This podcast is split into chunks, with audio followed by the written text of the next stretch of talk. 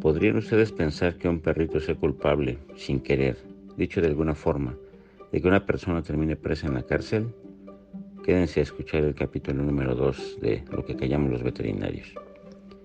La siguiente narrativa es real y solo se realizaron algunos ajustes en el tiempo para dar una mejor historia, de la cual no daré nombres. Hace muchos años, cuando iniciaba mi práctica profesional, me encontraba en el sur de la Ciudad de México, cerca de un gran parque de diversiones. Mi clínica se encontraba en un lugar que dividía una zona de alto poder adquisitivo de una zona popular. Tenía apenas unos meses de estar trabajando en dicha zona y era MBZ recién titulado. Mi clínica era muy linda, la había adaptado y acondicionado yo mismo. Tenía dos lugares de estacionamiento al frente. Me encontraba dando alimento a los peces de mi acuario cuando se estacionó un Mercedes-Benz negro, último modelo, y descendió de él un tipo bien vestido, ya saben, de traje, y pensé, un cliente. Pero solo bajó para abrirle la puerta a la pasajera de la parte posterior del vehículo. Él era solo el chofer. Descendió una joven señora, 40 a 45 años. Entró a la clínica. Dije, buena tarde. ¿Usted es el veterinario? Ni el saludo me respondió. Sí, ¿en qué puedo ayudarla? Traigo una perrita para que la revise. No es mía, es de mi hija, pero ella no está en México. Desde hace varias semanas, un par de meses probablemente, tiene diarrea. No siempre, una o dos veces por semana. También algo de vómito, pero no mucho. Otro veterinario que le revisa en casa le ha mandado medicamentos. Mejora unos días, pero no logra estar del todo bien. Traía algunos exámenes de laboratorio, los cuales daban alguna evidencia de una probable infección, pero nada concluyente. En fin, su veterinario me dice que necesita rayos X. ¿Tiene? Claro. ¿Qué precio tienen? Respondí que el estudio radiográfico tenía un costo de 150 pesos en aquel entonces y que constaba de dos proyecciones. Siempre realizamos al menos dos tomas diferentes para darnos una idea tridimensional. Y me respondió, ¿y si solamente toma una? Es que como le dije, la perra no es mía y no quiero gastar mucho porque mi hija no me va a pagar. Ok, de una sola proyección serían 75 pesos y 50 pesos de consulta. Recuerden que de eso ya tiene muchos años. En la actualidad de consulta cobra 250 pesos y un estudio radiográfico tiene un costo de 600 pesos. Entonces, en total serían 125 pesos. ¿Y es lo menos?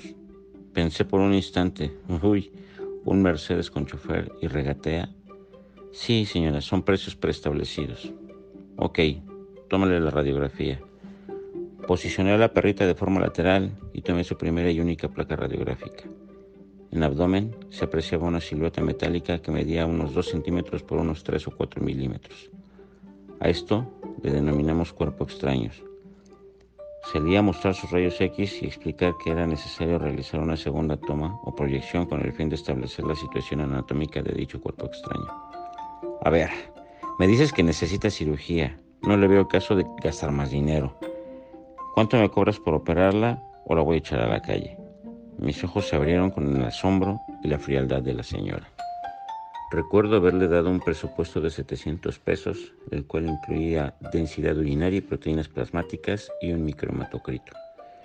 Sin hospitalización, pues quería que se la entregara en cuanto despertara para que no le generara más gastos.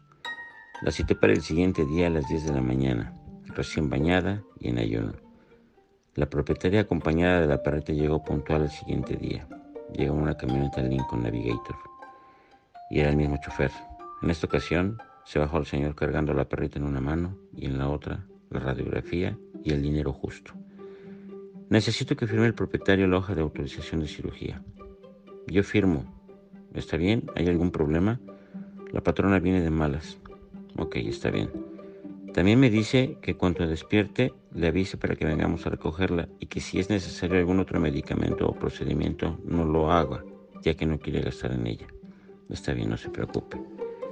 Ya tenía todo preparado para iniciar la cirugía en cuanto tuviera sus exámenes. Recuerdo haber puesto toda, toda, todo el empeño y toda la dedicación en ese caso, pero no significa que no lo haga con los demás. Pero ya saben, olía a problemas. Tenía un modesto quirófano, pero con todo lo necesario para realizar cualquier procedimiento quirúrgico pequeño ambulatorio o mayor en tejidos blandos. Al ingresar a la cavidad abdominal, procedí a realizar la inspección visual y táctil del tracto digestivo, ver y tocar estómago e intestino. Al llegar al saco ciego percibí una estructura circular. Estaba en la disyuntiva de realizar una tiflotomía. El saco ciego en los perros es el equivalente a la apéndice en las personas y realizar un corte en esa estructura podría llamarse enterotomía o tiflotomía.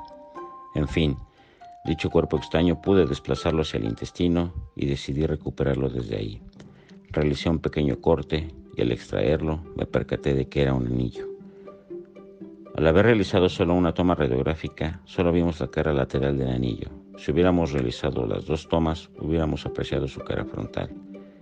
Pues terminé mi cirugía sin ninguna complicación y después llamé para informar que había sido un éxito y que podían recogerla en un par de horas. Aquí cabe señalar que siempre solicitamos al menos 24 horas de hospitalización para monitorear al paciente, pero recuerden que para la propietaria era más importante el dinero que cualquier otra cosa. Todavía me encontraba al teléfono dándole la información y me preguntaron, ¿y qué le sacó? Al rato, cuando vengan por ella, les muestro y entrego lo que recuperamos. La perrita se recuperó en pocos minutos. Yo no sabía si el anillo era valioso o no. Al recogerla, la perrita salió muy contenta moviéndole el rabito a la señora. Salí con el expediente en la mano con todas mis anotaciones del paciente y propietario. La subí a la mesa de exploración para explicarle lo que habíamos realizado y cuando le entregué el anillo, la señora gritó. Se soltó a llorar de una manera que me aterró y me sorprendió.